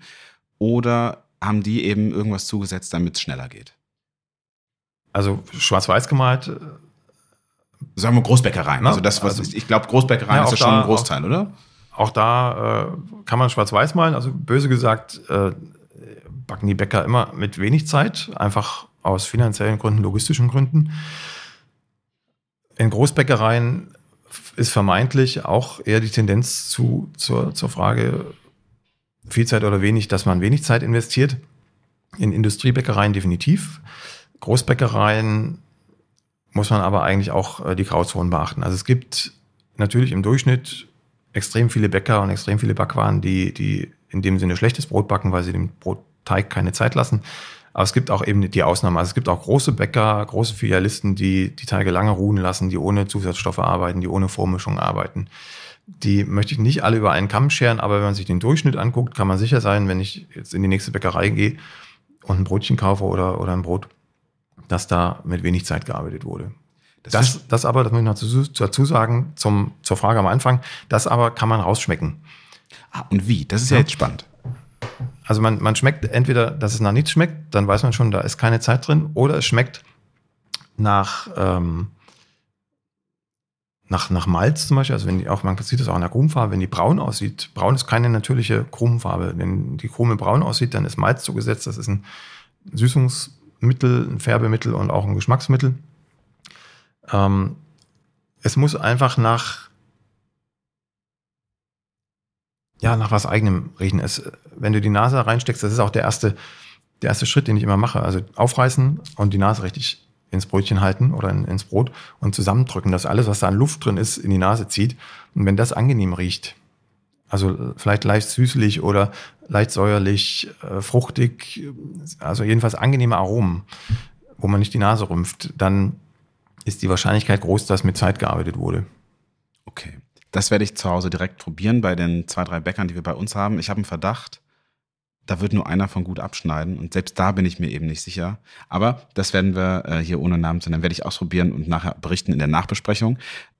Eine andere Krankheit, die immer bekannter wird, ist ja der sogenannte Reizdarm. Das eine ist ja die Glutenunverträglichkeit und der Reizdarm ist ja eine Ausschlussdiagnose. Das heißt, man, man hat alles probiert und weiß trotzdem nicht, was es ist. Und dann nennen wir das Reizdarm. Also das ist so eine Sammeldiagnose. Über 12 Prozent aller Deutschen haben ein Reizdarmsyndrom diagnostiziert bekommen. Frauen in der Regel doppelt so häufig wie Männer. Und da heißt es auch immer, Brot sei eines der Probleme. Gilt da das Gleiche wie bei den Glutenunverträglichkeiten? Also das ist jetzt der Verdacht, weil viele keine Ahnung vom Brot haben. Ja, genau. Und da spielen dann wieder diese FODMAPs und ATIs rein. Die, die gehen in diese Reizdarmrichtung. Äh, noch ganz kurz zum Wort zur Glutenunverträglichkeit. Also es gibt Menschen, die sind sensibel auf Gluten. Die können das abstellen, indem sie einfach vernünftiges, vernünftiges Brot essen und backen. Es gibt auch eine kleine Gruppe, habe ich auch jemanden in der Bekanntschaft, die haben keine Zöliakie, vertragen aber trotzdem kein Gluten. Mhm. Also da gibt es richtig viele Fallmöglichkeiten, aber sag mal, die große Masse, die ins Weizenbrötchen beißt und das nicht verträgt, äh, hat keine Zöliakie und hat auch keine Glutenunverträglichkeit. Die sind einfach sensibel auf die fehlende Zeit im, im Gebäck. Die Zöliakie-Patienten, die können nicht anders, als auf das Gebäck zu verzichten, auf Gluten zu verzichten. Alle anderen müssen einfach sehen, dass sie ein vernünftig gebackenes Brot bekommen oder selber backen. Ähm, was den Reizdarm angeht, ist genau das Gleiche. Also da gibt es auch Studien zu. Uni Hohenheim hat da ein paar Studien zu äh, gemacht. Die haben die Teige nur eine Stunde reifen lassen und dann vier Stunden, in einer Studie zwei Stunden. Und selbst ab zwei Stunden Reifezeit waren die meisten Reizdarmpatienten schon zufriedengestellt weil eben die, die Symptome nachgelassen haben. Einfach können wir das verlinken nachher auch in den Show Notes. Diese genau, es gibt, ja. es gibt auch ein tolles Buch von Professor Schupan, das kannst du vielleicht auch mit verlinken. Da sind die auch Fallbeispiele, Patientenbeispiele drin, was ihnen geholfen hat und so weiter. Also was die Ursache war, welche Stoffe aus dem Getreide. Aber grundsätzlich, man muss es gar nicht kompliziert machen, einfach das Brot mit Zeit backen. Also drei, vier Stunden Gesamtfermentationszeit reichen da schon aus, um diese Probleme zu beheben. Also noch ein Grund, selber zu backen. Ich bestelle mein Mehl immer bei einer Biomühle in meiner Heimat NRW, um auch Produktionswege so kurz wie möglich mhm. zu halten. Leider geht das gerade nicht. Die haben alle Bestellungen eingestellt für die nächsten zwei Wochen aufgrund der hohen Nachfrage. Kann ich mir da sicher sein, dass ich grundsätzlich ein gutes Mehl bekomme? Oder ähm, worauf muss ich achten, wenn ich eben Mehl kaufe? Kann, ist, ist Mühle immer gut oder gibt es andere Kriterien, nach denen ich gucken kann? Es ist zumindest einfacher als beim Brot. Okay, das ist schon mal. Wenn, wenn du Brot beim Bäcker kaufst, hast, hast du ja noch nicht mal eine Zutatenliste, den musst du aktiv nachfragen. Wenn du es im Supermarkt kaufst, kannst du auf die Zutatenliste gucken, dann kriegst du zumindest schon mal eine Idee, ist da irgendwas drin, was ich vielleicht nicht haben möchte, irgendein Emulgator zum Beispiel. Was nicht draufstehen muss, sind technische Enzyme, die müssen nicht deklariert sein. Der Vorteil beim Mehl ist, es muss draufstehen, was drin ist. Beim Brot nicht immer, beim Mehl schon. Also sobald der Müller irgendwas zugibt, außer Mehl, muss das draufschreiben. Und äh, das macht das relativ transparent für den Verbraucher. Also du kannst auch im Supermarkt Mehl kaufen. Ich war letztens im Supermarkt, weil ich kein 550er Mehl mehr hatte und musste einfach für Experimente schnell Mehl beschaffen. Und da habe ich auch auf, glaube fünf Tüten geguckt auf die Zutatenliste und bei allen, also bei einem stand zum Beispiel Ascorbinsäure drauf als Zusatzstoff. Das ist synthetisches Vitamin C. Das möchte ich nicht im Mehl haben, deshalb habe ich zu der einen Tüte gegriffen, wo es nicht drin war. Und das gleiche kann jeder auch äh, in der Mühle machen oder im Online-Shop der Mühle, da stehen ja auch die Zutaten aufgelistet. Und wenn da nur Mehl steht, Weizenmehl, Dinkelmehl, was auch immer, in der Zutatenliste, dann ist es sauber. Wenn er sich ans Recht hält, jedenfalls. ähm, dann ist es sauber und dann kann man in die zweite Ebene gucken, ist es denn die Mehlqualität, die ich haben möchte? Und äh, da geht es dann um Backfähigkeiten, wie viel Wasser bindet das Mehl, wie viel Volumen gibt es in meinem Gebäck. Und da hilft es dann, in die Nährwerttabelle zu gucken. In, auf den Eiweißgehalt bei Weizen und bei Dinkel. Und wenn der Eiweißgehalt irgendwo zwischen 10 und 12 Prozent liegt, das ist so der Schnitt, dann ist alles gut. Dann kannst du damit vernünftig Brötchen backen und Brot. Wenn es weit unter 10 Prozent liegt, dann ist es eher ein Fall, um damit Plätzchen zu backen, Kekse, Biskuit. und wenn es weit über 12 Prozent liegt, dann äh, wäre ich auch schon wieder skeptisch, weil dann wahrscheinlich relativ viel Dünger auf den Acker gekommen ist. Nitrat. Und das macht natürlich Umweltprobleme. Das ging ja auch die ganze Zeit durch die Medien im letzten Jahr vor allem, was die, die Nitratbelastung im Grundwasser angeht. Da muss man dann wieder gucken, wie baut der Bauer das an? Hat er einfach eine spezielle Sorte oder hat er mit Dünger nachgeholfen? Da geht es dann schon wieder in Feinheiten, die nicht jeden normalen Menschen äh, interessieren und nicht jeder verstehen kann. Aber ich sage mal zumindest der Blick in die Zutatenliste und der Blick auf den Eiweißgehalt bei Weizen bei Dinkel 10 bis 12 Prozent. Ähm, wenn das so ist, dann ist alles gut. Okay, und keine Ascorbinsäure. Dann kommen wir mal zum Schluss für diesen Part, denn wir wollen ja noch rübergehen und ein bisschen ausprobieren, ob das mit dieser Audioreportage klappt. Ganz aktuell haben wir seit wenigen Tagen den Krieg in der Ukraine mit russischer Beteiligung. Ja, also kann man, mhm. oder beziehungsweise durch Russisch, ja. durch die Russen initiiert. Neutral ähm, ausgedrückt, ja. Genau. genau.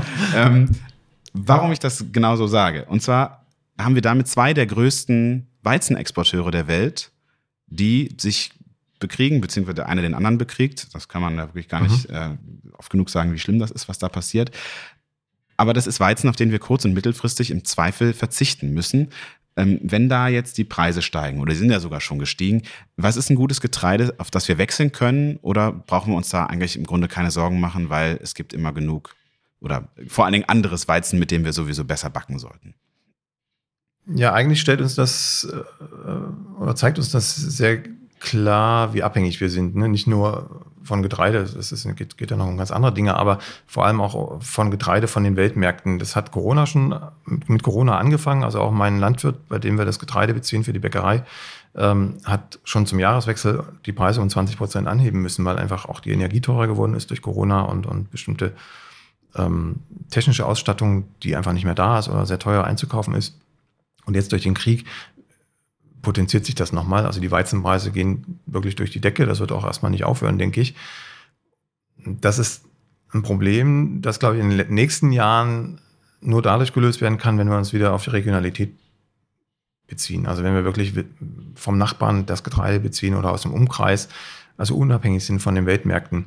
Das Getreide, was wir aus der Ukraine und aus Russland beziehen, den Weizen, der landet selten in den Mehltüten im Supermarkt, die wir kaufen, oder im, im Brot vom Bäcker um die Ecke, sondern das ist meistens äh, Futterweizen, der zum Beispiel in die Hühnermast geht oder in die Schweinemast ähm, oder in die Großbetriebe, also in die, in die Großbäckereien, Industriebäckereien und dann aufgemischt wird mit, mit Qualität, qualitativ hochwertigeren Weizen oder mit, mit äh, Zusatzstoffen, um die Qualität zu erreichen. Also es ist sozusagen der Billigweizen, der da kommt und jetzt eben nicht mehr kommt oder zu höheren Preisen kommt.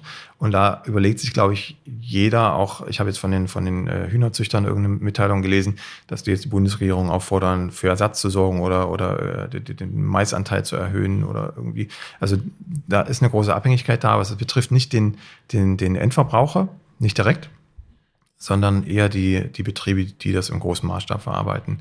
Aber grundsätzlich heißt es auch, wir müssen uns irgendwie unabhängig machen davon. Also es, wir müssen das, was wir an Getreide brauchen, auch selber herstellen können. Und das Problem ist, dass nicht überall Weizen wächst in Deutschland, nicht gut wächst zumindest, sondern dass wir Gegenden haben, wo sehr gut Roggen wächst und wir haben Gegenden, wo sehr gut Dinkel wächst.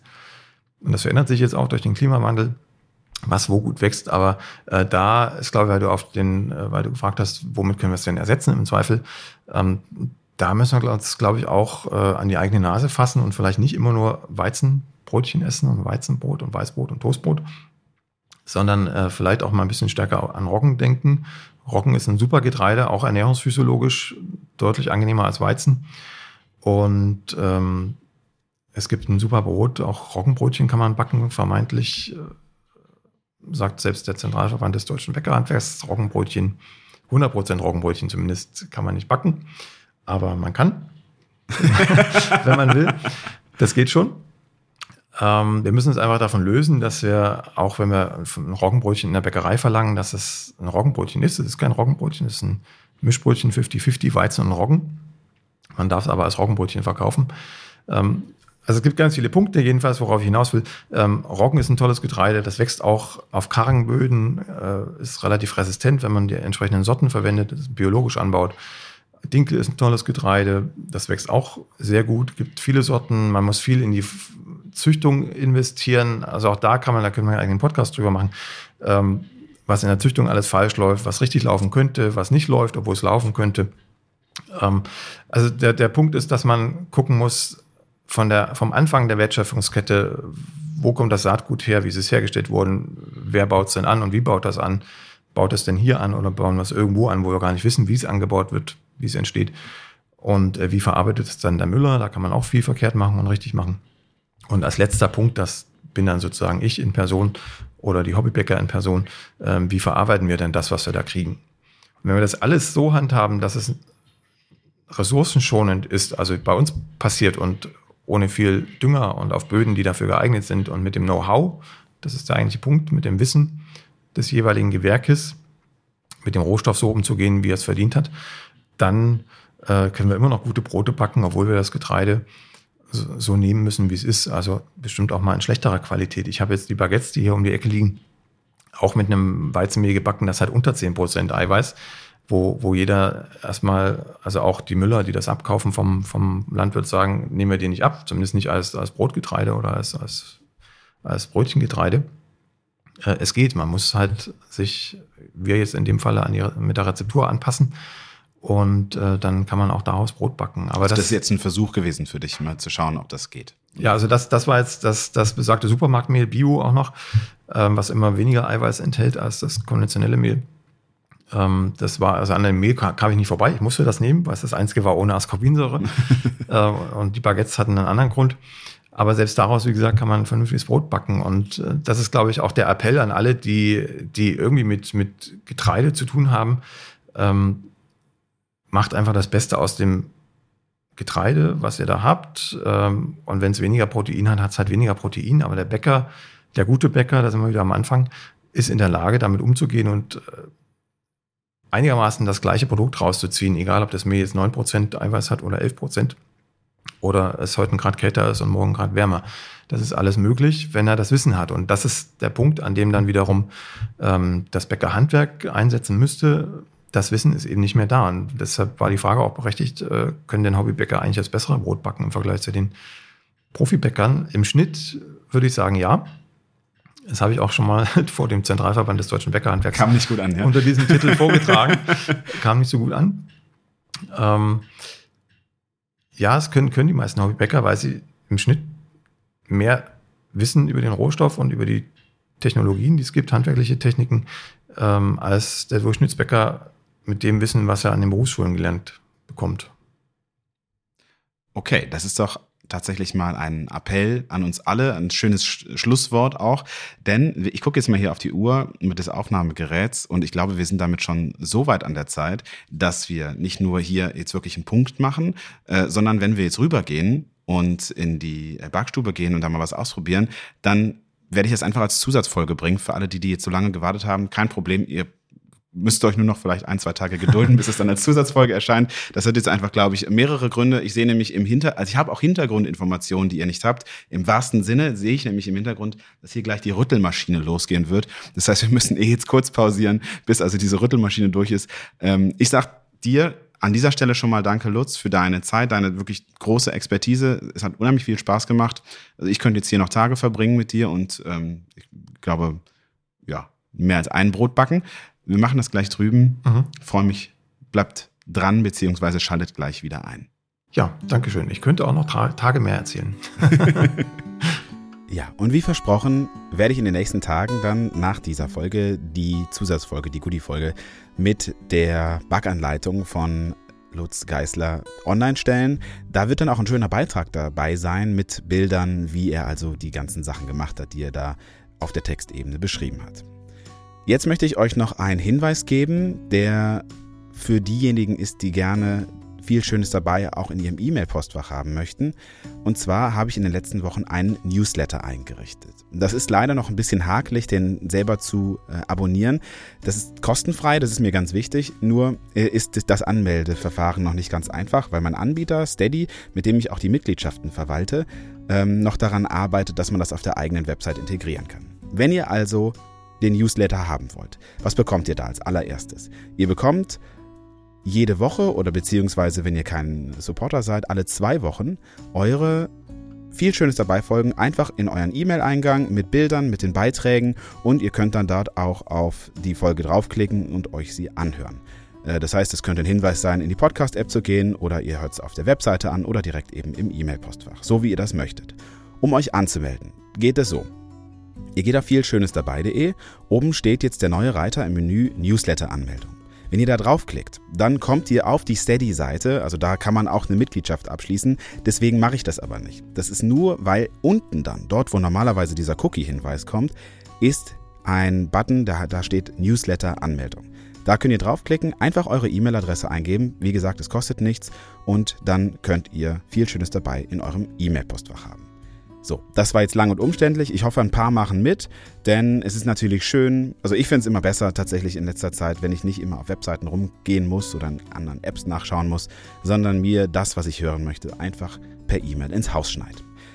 Damit entlasse ich euch in euer Wochenende. Ich freue mich, dass ihr zugehört habt. Und wenn es euch gefällt, dann könnt ihr, das habe ich glaube ich noch nie gesagt, auch einfach einen guten Kommentar bei Spotify oder bei Apple hinterlassen, beziehungsweise bei Spotify vor allen Dingen 5 Sterne, äh, denn das ist eine neue Funktion, die es gibt und das wird natürlich helfen. Genauso bei Apple auch. In diesem Sinne, macht es gut und bis die Tage.